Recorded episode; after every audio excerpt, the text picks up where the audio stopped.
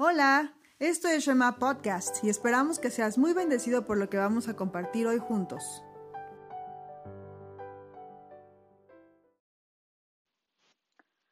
Hola a todas. Espero que después de estas semanas de pausa del podcast hayan podido meditar en las verdades que estudiamos los otros tres capítulos anterior a este de la serie Paz. Este planeaba yo que fuera el último, pero va a ser difícil poder eh, sí, concluir con este capítulo porque en el siguiente quiero compartir con ustedes unas cuantas herramientas que pueden usar para su estudio de paz, de la palabra paz, del eh, parte del fruto del espíritu paz, este, y bueno, todo esto. Entonces voy a hacer un mini, una mini capítulo de, del podcast para eso. Entonces, bueno, espero lo puedan escuchar después. Así que hoy quiero que empecemos orando. Eh, porque este, este estudio para mí representó mucho. Después de darle tanta pausa, medité en él, me informé más eh, y Dios trajo a mi vida otras cosas que quisiera poder eh, comunicar de una manera clara con ustedes. Padre, hoy te agradezco porque tengo la oportunidad de estudiar tu palabra. Gracias Dios por la verdad de tu, de tu palabra y porque podemos tenerla a la mano. Gracias Dios porque puedo compartirla con mis hermanos en Cristo, porque tú provees los medios para hacerlo. Y yo solo te pido que nos des humildad al compartir esto, al estudiar esto, y sobre todo Dios, que nos dé la humildad que necesitamos para reconocer cuándo tenemos que hablar, cuándo tenemos que callar. Dios, que como creyentes busquemos agradarte a ti antes que a los demás. Y, que esto sea lo que mueva nuestros corazones y nuestras intenciones a actuar. Por tu Hijo amado Jesús. Amén. Voy a leer este pasaje. Porque desde el menor hasta el mayor, todos ellos codician ganancias. Y desde el profeta hasta el sacerdote, todos practican el engaño. Y curan a la ligera el quebranto de mi pueblo, diciendo, Paz, paz, pero no hay paz. Disfrazamos en nuestras casas e iglesias las heridas que tenemos eh, en común. Este pasaje que leí es de Jeremías, Jeremías 6, y me enfrentó mucho porque como iglesias, como familias, como amigos, tendemos a minimizar lo que no es serio, a minimizar y no enfrentar los conflictos que existen. Y todo según el nombre de la unidad. Eh, la unidad que no está como fruto de la verdad no es unidad. Es solamente un carpetazo, un encubrimiento, como tú lo quieras llamar. Y justo esto pasaba en el pueblo de Israel. Los profetas y los sacerdotes ya decían, ah, no es tan serio, mira, estamos en paz y paz y paz pero era porque estaban tomando a la ligera el quebranto del pueblo de Dios. Y Jeremías los enfrenta a esto, ¿no? A este error, a este encubrimiento, a este pasar por alto, a este hacerse como de la vista gorda. Era algo duro que, que para Dios era incluso ofensivo. Es un error total igualar, como habíamos dicho, la paz con la pasividad puesto que la paz es totalmente activa. Entonces hoy quiero que estudiemos cómo conseguimos seguir la paz que Dios, que Dios instruye en su palabra. Dice la Biblia, apártese del mal y haga el bien. Busque, esta es la palabra clave, busque la paz y síguela. Esto está en Primera de Pedro 3:11. ¿Qué dice ahí? Está increíble. Es una referencia al Salmo 34, del 13 al 14, y dice, busque. Es una, es una búsqueda. Eso quiere decir, punto número uno, que es activa. Hay veces, como en la cruz, en la cruz del Calvario a través de Jesús, que no solo es activa, sino también es radical. Jesús no ganó la paz entre el hombre y Dios de una manera tranquila. Fue una, fue una cosa radical, fue una acción radical que le costó la vida. Inclusive hay guerras que se pelean por conseguir la paz. Si hay países que podemos disfrutar de una independencia, de, una tranquilidad eh, con otros países y todo esto, es porque primero hubo una guerra que se peleó. Entonces, hay veces que va a requerir un sacrificio, pero este sacrificio, esta guerra, esta acción radical, se consigue en los términos de Dios. Entonces, por eso oraba yo porque Dios me diera humildad y nos diera humildad como creyentes de identificar la intención de nuestro corazón, porque esto tiene que hacerse para agradar a Dios. Entonces, punto número uno es busca, es activa. Así podemos conseguir la paz, buscándola. Número dos, primera de Pedro 3:15 estando siempre preparados para presentar defensa ante todo el que demande razón de la esperanza que hay en ustedes, pero háganlo con mansedumbre y reverencia. Ese sería el punto número dos. Con mansedumbre y respeto, respeto, reverencia. Tú no puedes eh, buscar la paz humillando a los demás.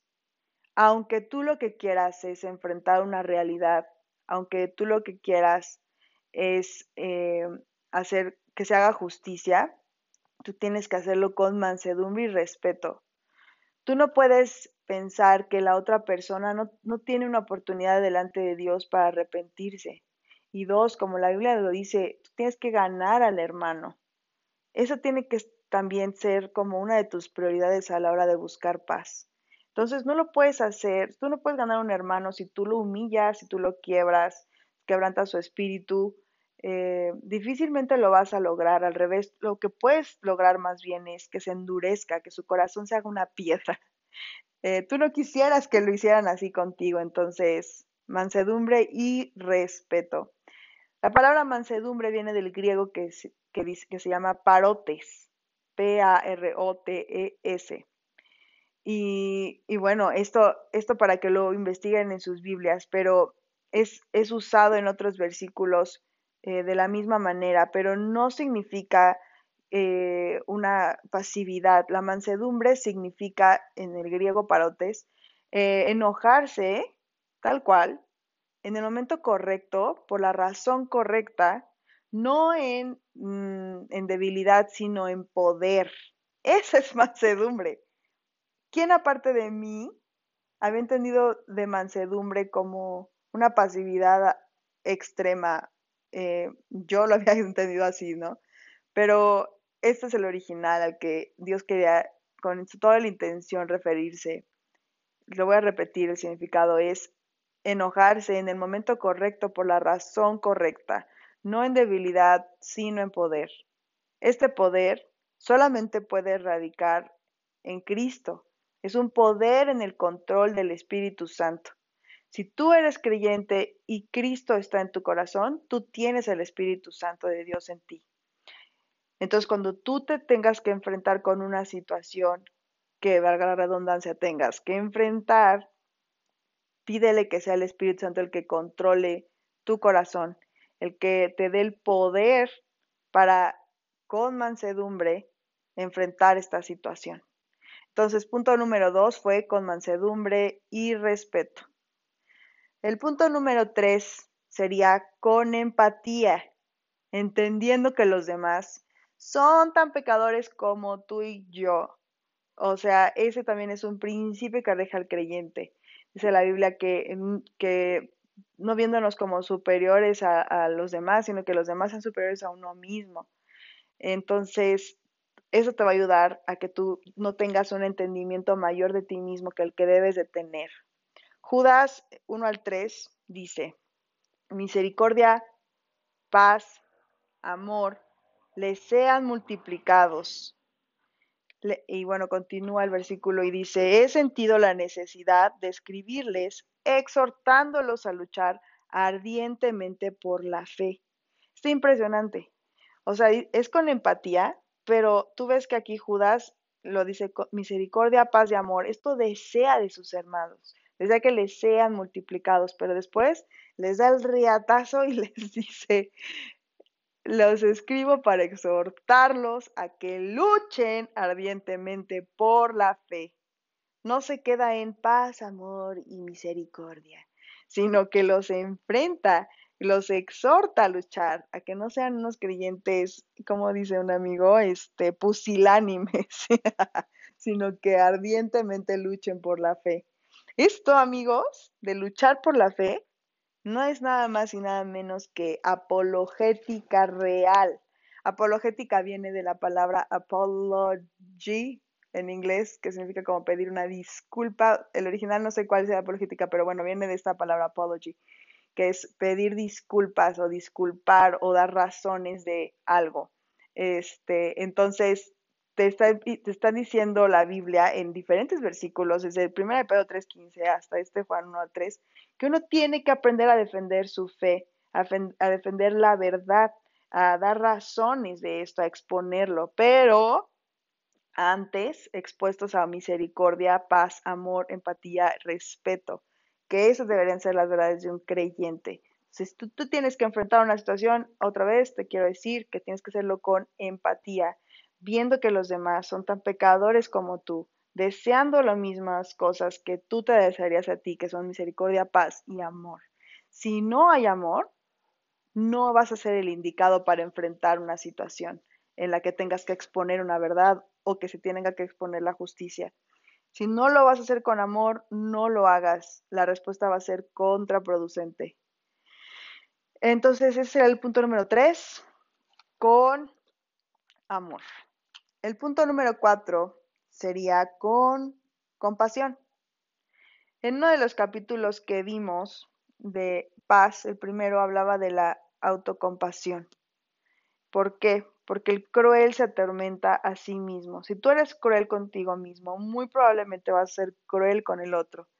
Entonces, examina tu vida a la luz de la palabra y entiende que lo que a ti te debe definir en tu vida no son tus éxitos ni tus fracasos, tu trabajo, tus estudios, sino lo que Dios piensa de ti, quién eres delante de Dios. Te quiero recordar, si tú ya recibiste a Cristo, tú eres hijo de Dios. Eso te debe definir. Eso te debe dar razones para tener compasión de ti. Entonces, con compasión, no podemos enfrentar una situación en juicio ni en condenación al otro. Tú no puedes ser el creyente que le da el último tiro de gracia al otro tienes que entender que el plan de Dios continúa en esa persona, así como continúa en ti. Entonces, enfrenta una situación sin prejuicios. Tienes que enfrentarla con humildad.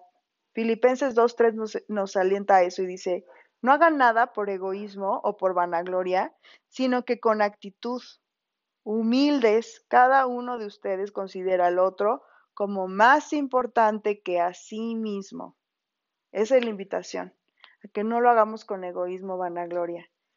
Amigos, es bien importante que no se queden callados, es bien importante que oremos porque Dios nos dé discernimiento en el momento que tengamos que enfrentar una situación. Nunca va a ser sano dar carpetazo a algo, nunca va a ser sano eh, ser pasivo a la hora de tomar acción. Eh, hay una cosa que se llama ah, passive aggressive. Este, una manera de ser agresivo también es ser pasivo. Entonces, nunca, nunca te hagas de la vista gorda. Si Dios te está dando ojos para ver y entendimiento para ubicar una situación dentro de una organización, sea familia, amistad o iglesia o trabajo, si Dios te está poniendo esos ojos y ese celo por su nombre, yo te pido que lo lleves a oración, que lo lleves a, que salga la verdad, que se haga justicia en los términos de Dios. Pero a través de estos puntos, a través del poder controlado por el Espíritu, a través del el amor por el otro, a través de una compasión de la condición del otro, en el que tu objetivo principal eh, sea agradar a Dios si tú no cumples con esto, llévalo a los pies de Cristo. Es a través de Él, a través de su trabajo, que tú vas a poder tener estos frutos y entonces podrás hablar. Pero no lo hagas sin estar de verdad a los pies de Cristo. Eh, hay situaciones muy delicadas que se tienen que hablar, que se tienen que enfrentar, porque el que ama, el que ama da más gracia, el que ama habla con verdad. Dice, la, dice el Proverbios, ¿no? Que es mejor, eh, como dice, habla de los besos, que, que, que es mejor una palabra dicha así como conviene que, que un beso falso, ¿no? Un saludo falso. Entonces, busquen, busquen en amor enfrentar cualquier situación. Espero que haya sido de aliento este capítulo y esta conclusión del podcast previo al próximo, que va a ser más bien un review, porque para mí lo ha sido. Me he enfrentado, me he llevado a pedir perdón y también me ha alentado a continuar en mis relaciones, a fundarlas en la verdad. Finalmente, la humildad radica en que pienses menos de, en ti, lo cual quiere decir que la opinión que realmente te importa es la de Dios. Cuando a ti raramente te afecta lo que los demás consideren de ti, es cuando tú más sano estás en Dios. No porque no te importen los sentimientos del otro, ni porque tú no quieras escuchar la opinión del otro, sino lo que te define a ti realmente. Es el estándar que Dios tiene para decir cómo estás tú, en qué condición estás.